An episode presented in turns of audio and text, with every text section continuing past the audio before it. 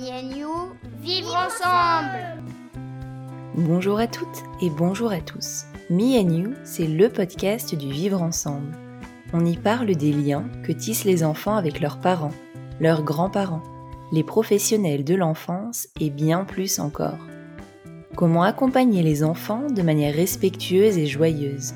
Comment mieux comprendre leur développement et transformer les difficultés qu'on peut rencontrer en opportunités d'apprentissage. Ce podcast a été conçu à deux.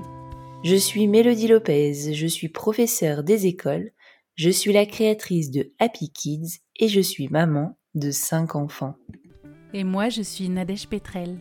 Je suis infirmière puricultrice, professeure de yoga pour enfants et maman de deux filles. Avec ce podcast, nous avons envie d'éveiller votre curiosité, de vous faire découvrir de nouvelles approches pour vivre avec vos enfants et de vous apporter des informations qui vous seront utiles pour avancer dans votre quotidien. Parce qu'une personne informée est une personne qui a le choix. Alors, si vous aimez ce podcast, n'hésitez pas à vous abonner et à nous donner un coup de pouce en mettant 5 étoiles sur votre plateforme d'écoute et en partageant sur les réseaux sociaux. Bonjour et bienvenue dans ce nouvel épisode de la troisième saison du podcast Me and You. Aujourd'hui, nous allons parler d'un métier essentiel et précieux pour les familles, celui d'infirmière puéricultrice ou infirmier puériculteur. On retrouve cette profession dans les hôpitaux, les PMI, les services d'accueil des enfants, les crèches ou les établissements de santé. Pourtant, on n'est pas toujours bien au fait de toutes les ressources que l'on peut trouver auprès de ces professionnels. Alors, pour y voir plus clair, j'ai le plaisir de poser toutes mes questions à Nadège, dont c'est le métier depuis 2008. Bonjour Nadège. Bonjour Mélodie, bonjour à toutes et à tous. Moi, je suis super contente euh, d'enregistrer cet épisode avec toi parce qu'en fait, plus je te connais et plus je découvre des facettes de ce métier qui, pour moi, au début, était vraiment, euh, tu vois, centré sur les crèches ou la maternité. Et en fait, je me rends compte hmm. qu'il y a plein, plein d'autres euh, compétences. Donc, je suis contente que tu puisses nous en parler aujourd'hui. Alors peut-être pour commencer, est-ce que tu peux nous expliquer, ben, toi, euh, ton parcours, en fait, comment tu es devenue euh, infirmière péricultrice? Alors, euh, donc là, je vais vraiment parler de mon vécu personnel.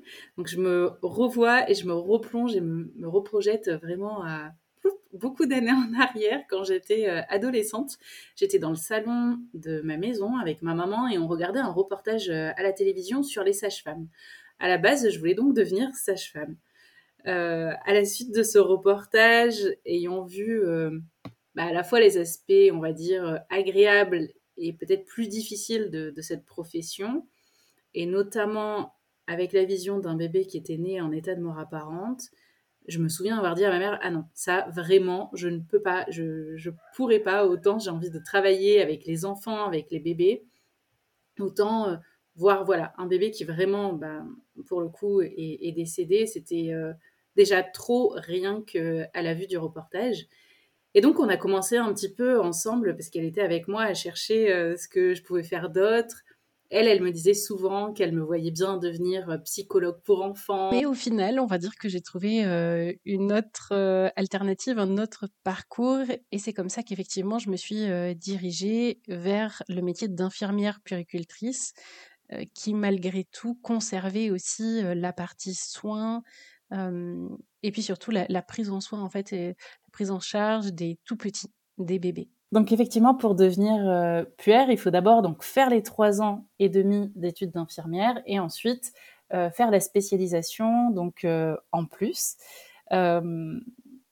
personnellement, je regrette pas du tout parce que parce que ça a été, j'ai envie de dire, une vraie révélation. Je me suis vraiment beaucoup plus et investi, euh, ne serait-ce qu'à partir du moment où justement j'ai fait la spécialisation, même pendant les stages, les cours qu'on avait.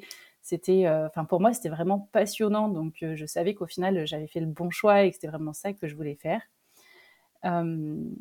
et du coup, j'ai commencé à travailler donc en milieu hospitalier pour vraiment pouvoir mettre en pratique d'entrée de jeu bah, plus tous les actes techniques, parce que c'est vrai qu'on se dit que si on part directement travailler dans les crèches ou dans les protections maternelles infantiles, euh, on perd un peu la technique. Donc, euh, ce que j'appelle technique, c'est vraiment les prises de sang, les poses de perfusion, etc. donc voilà, j'ai atterri en milieu hospitalier, essentiellement, enfin j'ai beaucoup beaucoup travaillé en, service de néonatologie, donc c'est un service avec qui prend en soin les bébés qui naissent prématurément. Donc moi c'était une néonate de niveau 2B, donc dans laquelle on pouvait aussi avoir un petit peu de, réanimation, en tout cas d'enfants qui avaient besoin d'assistance respiratoire. Mais c'est également un service qui accueille en fait les bébés qui naissent à terme mais qui ont des difficultés d'adaptation, qui vont pas forcément très bien respirer, ou qui vont avoir la jaunisse, ou qui vont pas arriver à téter, ou à prendre du poids, ou qui vont avoir des infections, etc. etc. Donc euh, il y a plein de choses qui se passent dans ce service-là, et j'avoue que là, ça a été, je pense, euh, la révélation. C'est-à-dire que même aujourd'hui, si je m'en sentais euh, capable, aujourd'hui, je ne veux plus travailler en milieu hospitalier, mais c'est vraiment dans un service comme ça que, je voudrais travailler. C'est vraiment ce qui me plaisait euh, à, fond, à 100 000 Et après, j'ai travaillé aussi euh, un petit peu quand on est revenu habiter en région toulousaine dans un service de maternité. Donc là, c'est vraiment euh, essentiellement des enfants sains, en bonne santé, qui sont là sur un, court passage, deux, trois, peut-être quatre jours. voilà, maintenant, c'est vrai que les, mamans qui viennent d'accoucher reste très peu hospitalisée et rentre quand même assez rapidement chez elle, alors qu'en service de néonatologie, elle pouvait facilement rester euh, des fois euh, un mois, presque deux mois. Donc là, il y avait un vrai lien qui, se tissait avec les familles, avec les papas, les mamans, on voyait grandir, évoluer les bébés.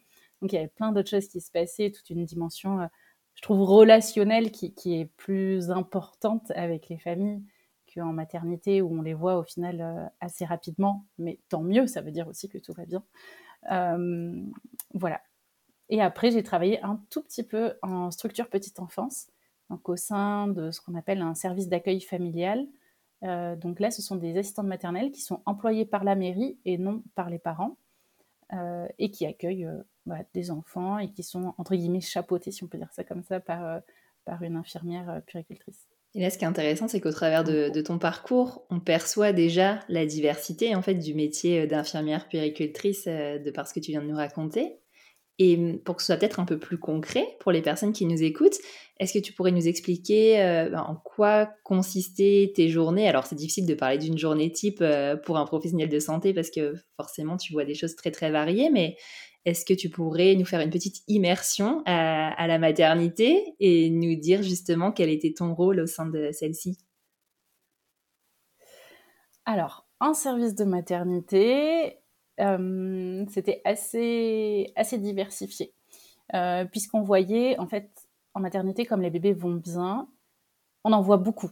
On en voit en mmh. tout cas beaucoup plus qu'en service de néonatologie, où là, ils ont besoin de beaucoup, beaucoup, beaucoup de soins pour chaque bébé donc on y passe plus de temps. Donc vraiment en service de maternité, c'est beaucoup euh, d'accompagnement, j'ai envie de dire euh, aussi euh, relationnel et les premiers pas dans la parentalité, que ce soit pour les mamans ou pour les papas. Donc ben, on répond beaucoup à leurs questions, les rassure. après, il y a tout l'apprentissage, la transmission qui se fait, que ce soit autour de l'allaitement maternel ou même autour du biberon, parce que euh, bah, il y a aussi pas mal de questions. Quel biberon utiliser La tétine, le lait, les quantités, etc. Euh, et puis, euh, il y a donc des maternités dans lesquelles il y a des infirmières puricultrices, mais il y a quand même beaucoup de maternités dans lesquelles il n'y en a pas. C'est-à-dire que bien souvent, on est confondu avec les auxiliaires de puriculture, hmm. qui ont elles aussi un autre rôle. Donc du coup, quand nous, on travaille en service de maternité, on va être plus sur un entre-deux, c'est-à-dire effectuer aussi des soins, donc euh, bah, des, prélèvements sanguins, donc des prises de sang, les tests de Guthrie, euh, effectuer donc euh, ce qu'on appelle les photothérapies, donc là c'est pour les enfants qui ont la jaunisse. Donc on va dire un entre-deux, ça reste pas mal de, soins techniques, les visites avec les pédiatres, vérifier les prises de poids, vérifier les taux de glycémie pour des bébés qui, qui pourraient avoir des augmentations ou des baisses de glycémie, certains traitements qui seraient administrés.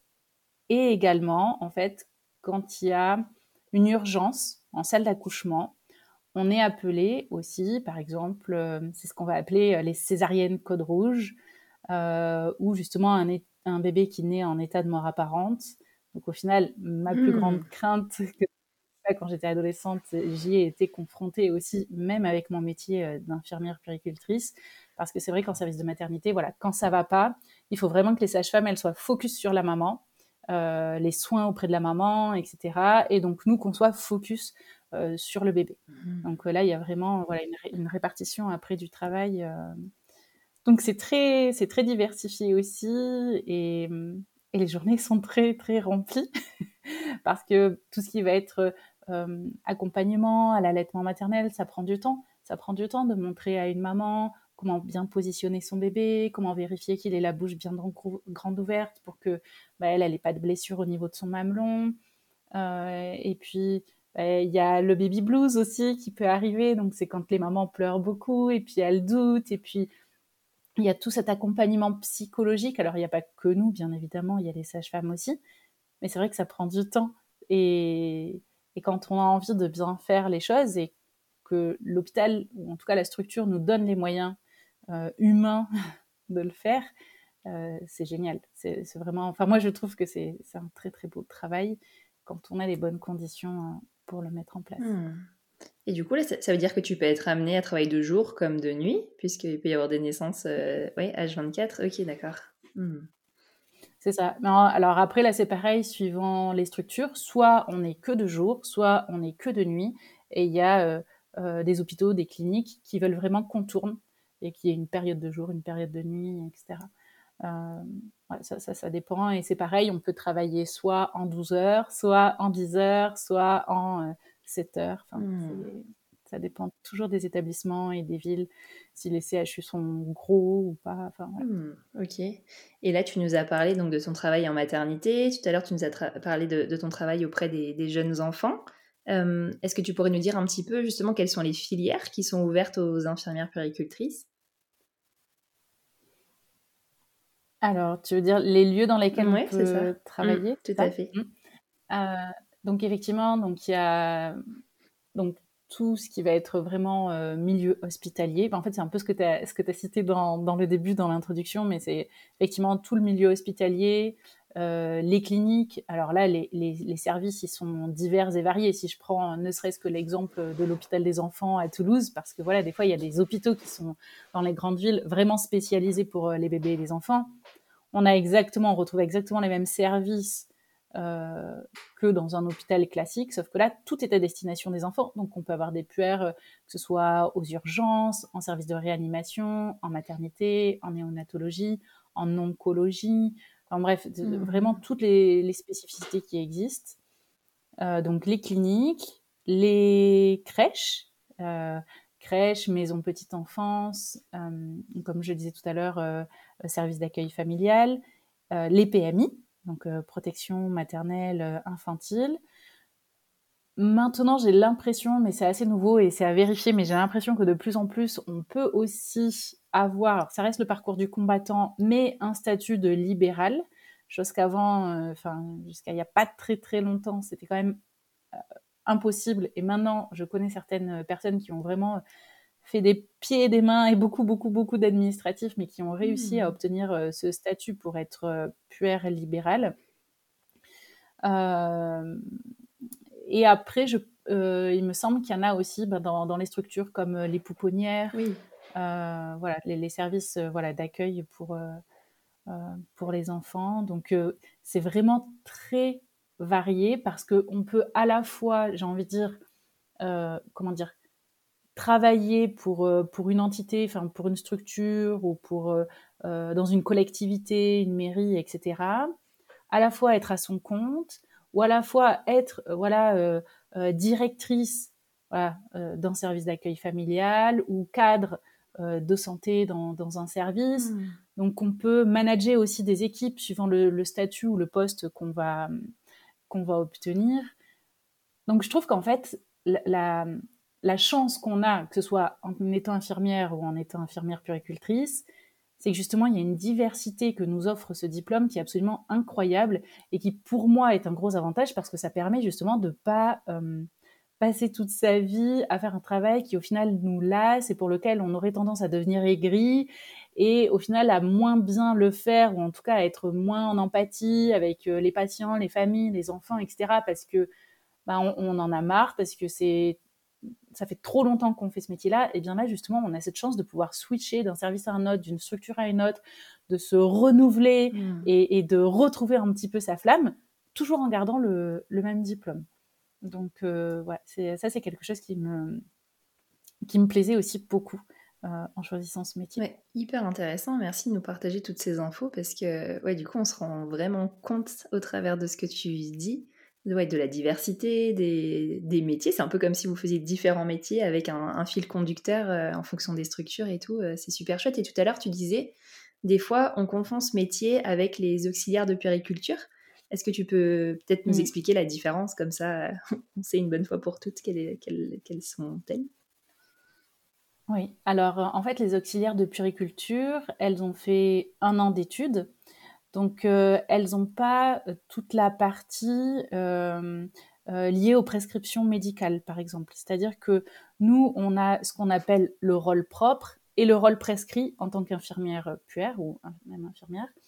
Donc, le rôle propre, c'est tous les soins soins de nursing, soins de base, en fait tout ce qu'aujourd'hui on appelle grossièrement l'accompagnement parental, par exemple, euh, les soins de confort, etc.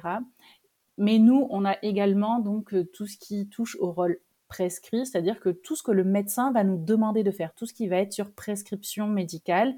Donc là, ça va être, euh, comme je disais tout à l'heure, tous les gestes techniques, les soins invasifs, donner les médicaments, etc. Mmh. Donc euh, et ça, elles, elles l'ont pas. En gros, elles ont, pour, euh, pour simplifier un peu les choses et schématiser, hein, si on peut dire ça comme ça, euh, une partie commune, c'est le, ce qu'on appelle le rôle propre, hmm. donc les, les, soins de base, les soins de nursing, etc.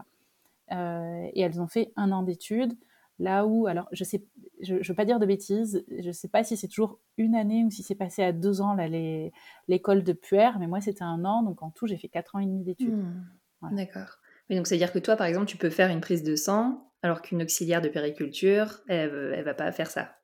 Elle sera avec moi et elle m'aidera à rassurer l'enfant ou le bébé, à lui donner un petit peu de saccharose pour qu'il tète et qu'il s'apaise, pendant que mmh. moi, je ferai euh, la prise de sang. Parce que c'est vrai qu'avec les bébés et les enfants, on travaille beaucoup, beaucoup euh, en équipe, à plusieurs, parce que bah parce que voilà, c'est impressionnant pour, euh, pour les tout petits, c'est impressionnant aussi beaucoup pour les parents parce que personne n'a envie euh, de voir euh, son enfant euh, piquer ou même qui pourrait pleurer ou voilà, avoir tous ces gestes-là. Donc, dans tous les cas, on travaille vraiment quasiment tout le temps ensemble, à part en service de maternité, dans lesquels il n'y a pas les infirmières puères, où là, je pense que voilà, vraiment, elles, elles vont s'occuper des bébés, donc c'est-à-dire de montrer le change, de montrer le bain, de montrer les soins des yeux, mmh. du visage, du cordon, etc., donner les, conseils pour euh, le retour à la maison, euh, alors que les sages-femmes vont prendre, entre guillemets, le rôle euh, prescrit, si je peux dire ça comme ça, de la puère, c'est-à-dire faire les prises de sang, les tests de guterie, voilà, au bébé. Ok. Et quelles sont les questions qu'on peut avoir, nous, en tant que parents, et auprès de... Et en fait, on pourrait trouver les réponses auprès de vous, infirmière péricultrice. à quel moment on peut vous solliciter? Alors, bah, j'irai pour tout. en fait, pour, tout ce qui concerne euh, euh, le bébé, l'enfant et l'adolescent. Euh, c'est-à-dire qu'en fait, tout, ce qui va toucher à la santé, à la sécurité, au développement, au bien-être du bébé, que ce soit d'un point de vue de l'alimentation, que ce soit pour l'hygiène, que ce soit voilà, enfin pour les maladies, la santé. Hum, en fait, c'est comme si, euh, je ne sais pas comment l'expliquer, mais comme si nous, on était une, grosse base de données hmm. dans, dans, lesquelles euh, on avait plein de billes et d'informations à donner aux parents. Et après, quand ça devient euh, très spécifique, je ne sais pas, vraiment un enfant qui prend pas de poids sur, sur plusieurs jours ou une qui a perdu une, certaine quantité de, de, de, poids, etc., eh bien, hop, on va rediriger vers un autre professionnel. là aussi, on travaille toujours en équipe euh, pluridisciplinaire. Mais euh, que ce soit euh, concernant la santé, le développement du bébé, enfin voilà, vraiment du bébé jusqu'à l'adolescent, on peut s'adresser à une infirmière puricultrice, tout comme on irait voir un, pédiatre, mais plus pour un problème médical, mais auquel au final on va aussi poser des questions sur le sommeil, l'alimentation, etc., l'allaitement, la diversification alimentaire, la motricité, voilà. Et, et, là, on peut leur poser toutes ces questions-là. Et tu vois, j'aurais jamais pensé pouvoir m'adresser à une infirmière puricultrice pour poser des questions sur mon ado. Vraiment, pour moi, j'assimile vraiment ce métier-là à vraiment la petite enfance. Et tu vois, j'aurais pas mmh. pensé du tout. Alors moi, j'ai fait mon, mémoire d'infirmière puère. parce qu'en fait, quand, ça remonte, hein, donc comme tu disais, je suis diplômée depuis 2008, mais euh, je me souviens que tout le monde faisait son mémoire sur euh, l'allaitement, hmm. l'allaitement du bébé, euh, le bébé, l'allaitement. Enfin, c'était, je pense, le sujet qui revenait le plus. Et moi, à l'époque, j'avais fait mon mémoire sur les tentatives de suicide des adolescents. Ah, ok, incroyable. Donc, vraiment, tu peux, ouais. Après, forcément, j'ai envie de te dire que, bah, en fonction de là où on va travailler, du, mmh. nombre d'années qu'on y passe, forcément, on devient plus spécialisé dans un domaine ou euh, dans une certaine tranche d'âge plutôt qu'une autre. Mmh. Mais vraiment, de base, quand on, quand on sort et qu'on ne s'est pas spécialisé dans, voilà, dans, dans une tranche d'âge plus qu'une autre ou dans un, une thématique plus qu'une autre, euh, c'est vraiment, euh, ouais, jusqu'aux ados. Ok, oui, du coup ça va dépendre, euh, c'est vraiment au cas par cas, en fonction des formations. Peut-être qu'a suivi euh, l'infirmière péricultrice en plus de sa formation de base et du coup de ses centres d'intérêt. Et peut-être qu'on peut trouver dans une PMI une infirmière péricultrice qui sait justement euh, eh bien, former plus aux problématiques des adolescents. Et du coup là ça peut être une mmh. personne ressource. Ok, hyper intéressant. C'est ça, c'est-à-dire qu'en fait, tu sais, c'est un peu comme une sage-femme. Euh, c'est-à-dire hmm. qu'il y a des sages-femmes qui vont être au final plus s'orienter sur tout ce qui est sexo. Euh, il y en a d'autres qui vont plus s'orienter vraiment pour tout ce qui est accouchement et accouchement physio. Euh, il y en a qui peut-être vont plus... Enfin, tu vois, au final, de base, elles ont un panel énorme et pareil, très grand, où elles peuvent faire du libéral, des structures, etc. Mais après, ben, elles vont choisir plus ou moins en fonction de, de leurs envies des spécialités. Comme une infirmière va peut-être se spécialiser vraiment dans aller travailler aux urgences, alors que d'autres vont aller travailler euh, en psychiatrie. Et euh, le travail en psychiatrie ne va pas du tout être le même. Et pour autant, c'est à la base la même formation, hmm. les, les, personnes qui sortent de la même école, mais qui vont travailler dans, dans des domaines et des thématiques complètement différentes. Ah ouais, je comprends.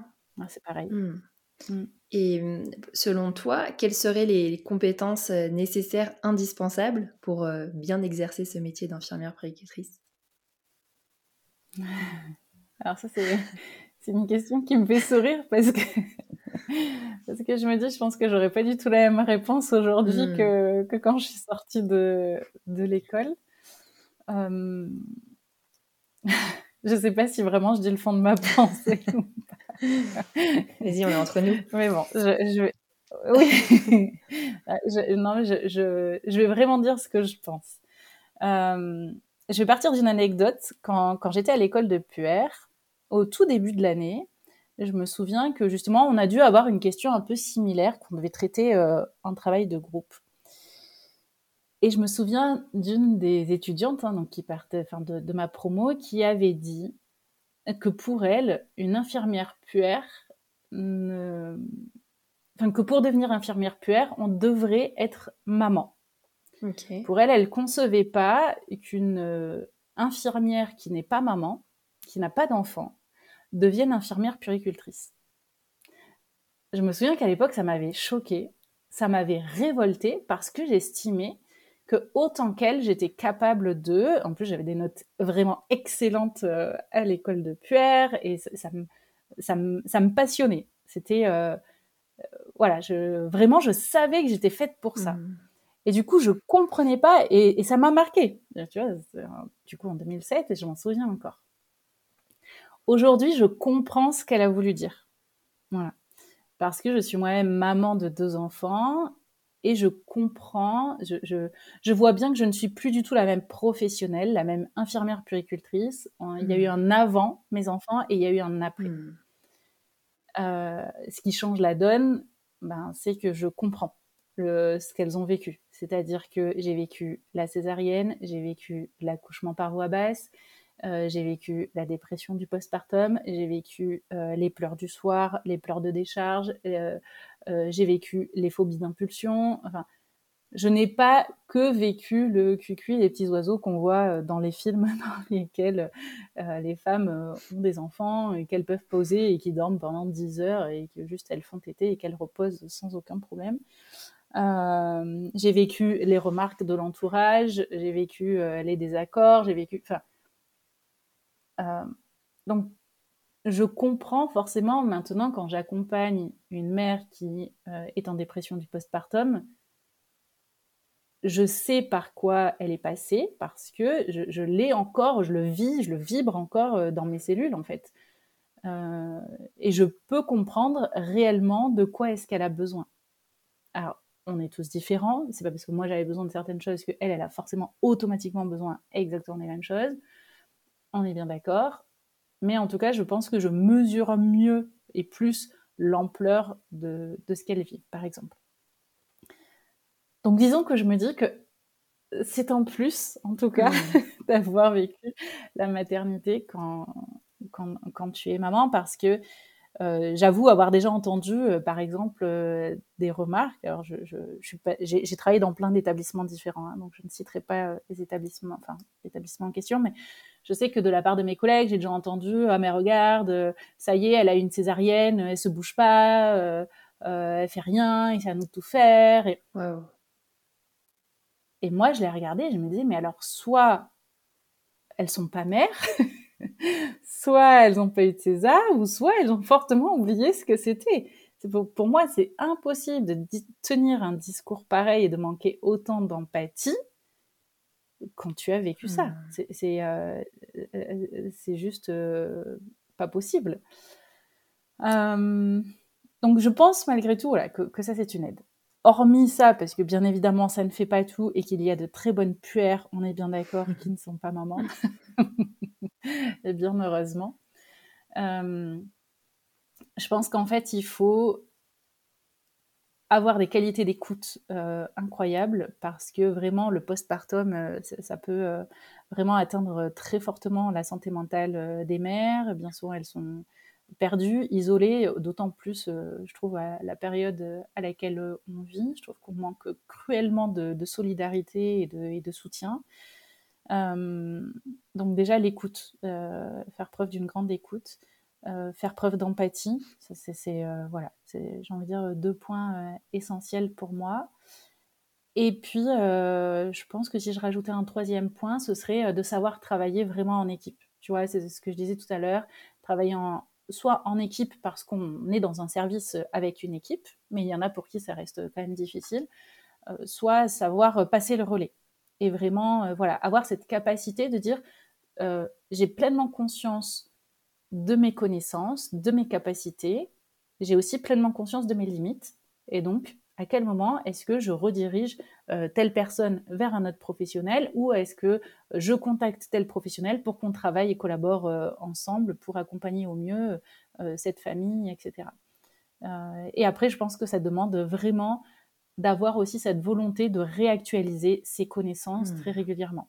Pour moi, on ne peut pas faire un métier comme le nôtre pendant 20 ans sans chercher à aller plus loin sur certaines notions ou à savoir qu'est-ce qui se fait ou à réactualiser ses connaissances en neurosciences ou en termes de développement de l'enfant ou euh, bah, si je prends l'exemple de quand je travaillais en néonat, bah, tu vois, je me suis formée à tout ce qui était euh, soins de développement, donc NITCAP, etc. Donc, euh, pour moi, il faut sans cesse se renouveler et, aller toujours chercher plus loin ou bah, les, les, dernières recherches pour réactualiser les pratiques, les discours qu'on donne aux parents. Enfin voilà. Donc je pense que c'est déjà pas mal. oui. Et, tu vois, pour l'avoir vécu, donc en tant que maman, effectivement, quand tu es confrontée à un professionnel de santé qui a toutes ces compétences-là, c'est une professionnelle auprès de laquelle tu vas avoir envie justement de partager et de parler vrai. Alors que des fois, quand tu es mmh, avec un professionnel de santé qui va émettre des jugements ou quoi, je sais que plein de fois, moi, c'est m'est arrivé de me sentir jugée et de dire oui, oui, mon enfant, il dort toute la nuit, oui, oui, euh, il tète toutes les trois heures, de sortir des gros mythos juste parce que je me sentais pas en confiance, en fait, avec ce professionnel. Et finalement, la consulte, elle servait pas à grand chose. Alors que quand as quelqu'un en face où tu sens euh, qu'il est vraiment dans l'empathie et qu'il est vraiment dans l'écoute, là, tu vas pouvoir lui partager à cœur ouvert tes galères et du coup, euh, trouver des ressources et tout. Et je trouve ça vachement plus précieux, en fait, dans ce cas-là.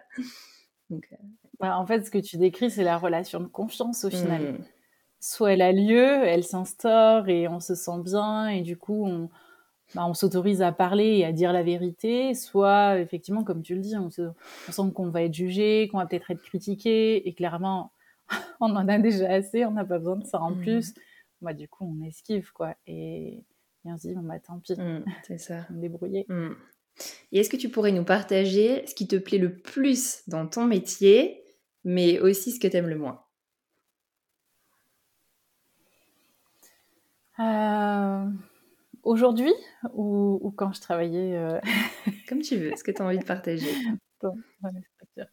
Alors, je pense que ce que j'aimais le moins, je vais dire j'aimais parce que c'est ce qui m'a fait quitter euh, l'hôpital, c'est vraiment les.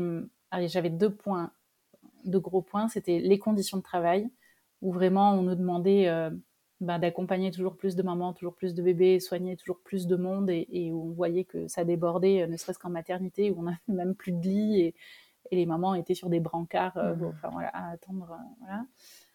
Euh, donc toujours faire plus avec toujours moins de moyens techniques et personnels.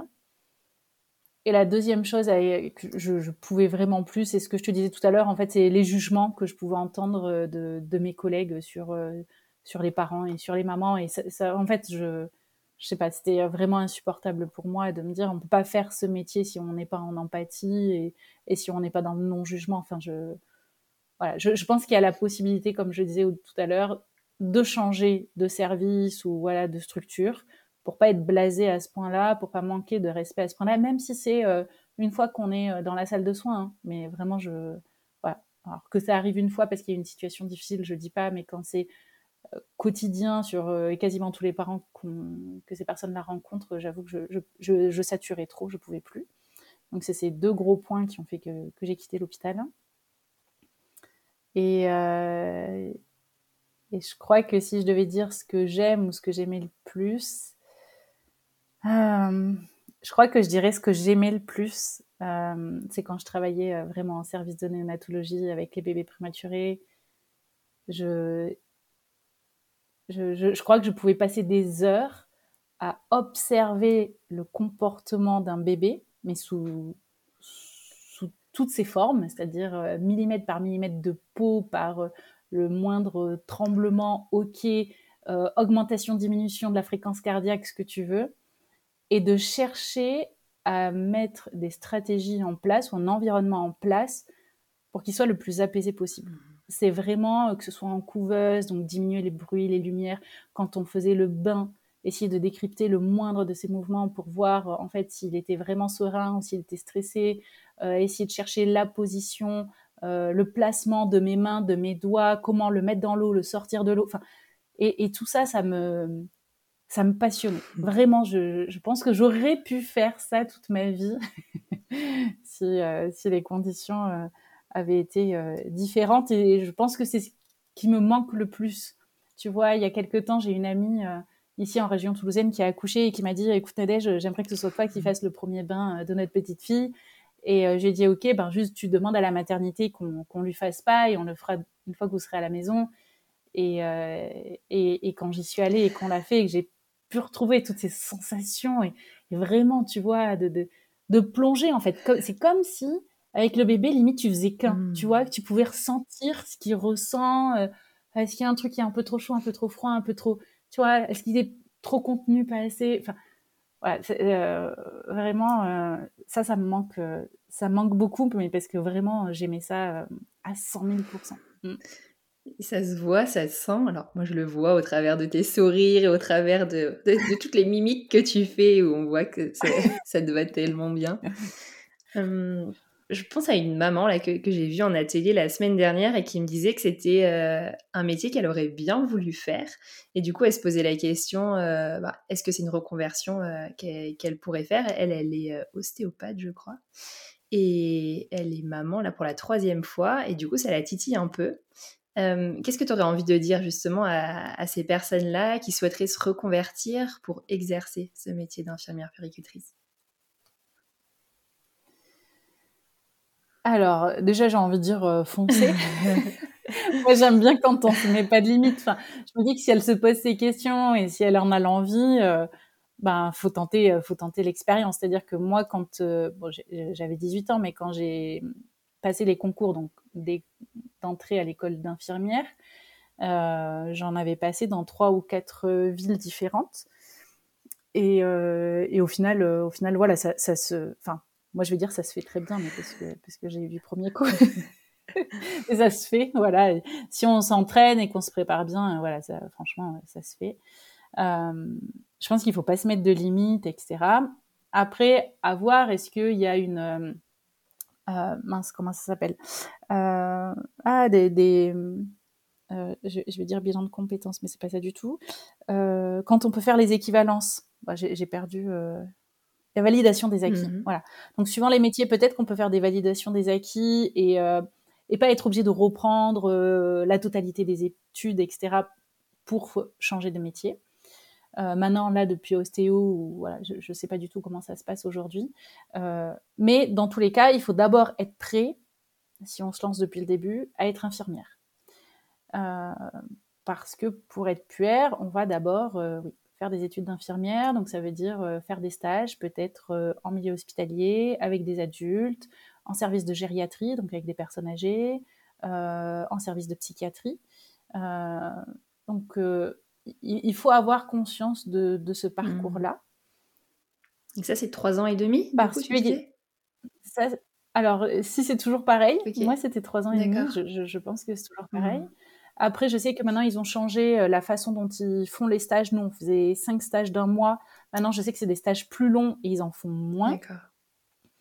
Donc, euh, avoir, voilà, enfin, vraiment se renseigner aujourd'hui euh, sur, sur les formalités de la formation. Par contre, voilà, au départ, on apprend à soigner l'humain. Et euh, moi, je trouve ça très bien mmh. parce que je trouve ça très important. Par contre, euh, c'est complètement différent de soigner un adulte que de soigner un enfant. Et ça, je me souviens quand, euh, au tout début, je travaillais dans une clinique à Toulouse. Et en fait, dans cette clinique, donc normalement, on était affecté dans le, dans le service de pédiatrie. Mais comme des fois, il y avait tous les lits n'étaient pas remplis, on, avait également euh, en charge des patients, par exemple, qui euh, s'étaient fait arracher les dents de sagesse ou voilà, donc des adultes.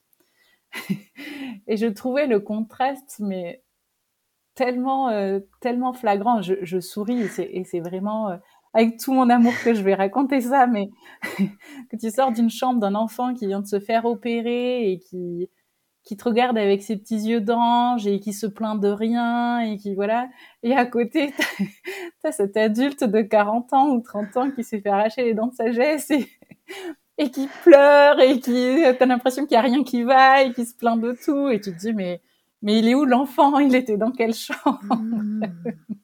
Et du coup, je me souviens que je me disais, mais c'est complètement différent. On a, on a vraiment, euh, voilà, le, euh, tout, tout est différent. Mais, euh, mais je trouve ça intéressant parce que dans tous les cas, on apprend bah justement à prendre soin de l'autre, à écouter l'autre, euh, à, soigner des personnes plus âgées, des personnes de notre âge, des personnes plus jeunes.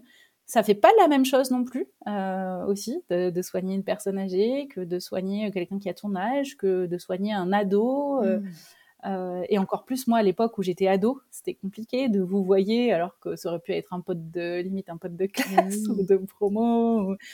Donc il y a tout un positionnement professionnel justement que que ces études t'apprennent, t'apprennent pardon. Et ce que je trouve intéressant, c'est que voilà, ça, t'apprend la valeur de l'humain, ça t'apprend euh, ouais le, respect de l'autre, de comprendre aussi ce que l'autre traverse, d'être à l'écoute de ses douleurs euh, physiques, psychiques, euh, euh, et, de se dire, ok, t'inquiète, on est là, on est là pour toi, et on va t'aider, et, ça va aller, tu vas t'en sortir, et donc déjà d'apprendre à faire ça, et, après de pouvoir apprendre à soigner oui, les petits humains. Mm. C'est beau de t'écouter nous expliquer ton métier là. C'est doux. T'as envie que tous les professionnels de santé ils parlent comme toi. J'adore. Ça fait trop du bien. Euh, est-ce qu'il y a quelque chose que tu aimerais ajouter, quelque chose dont on n'aurait pas parlé, qui te semble important de dire sur ton métier?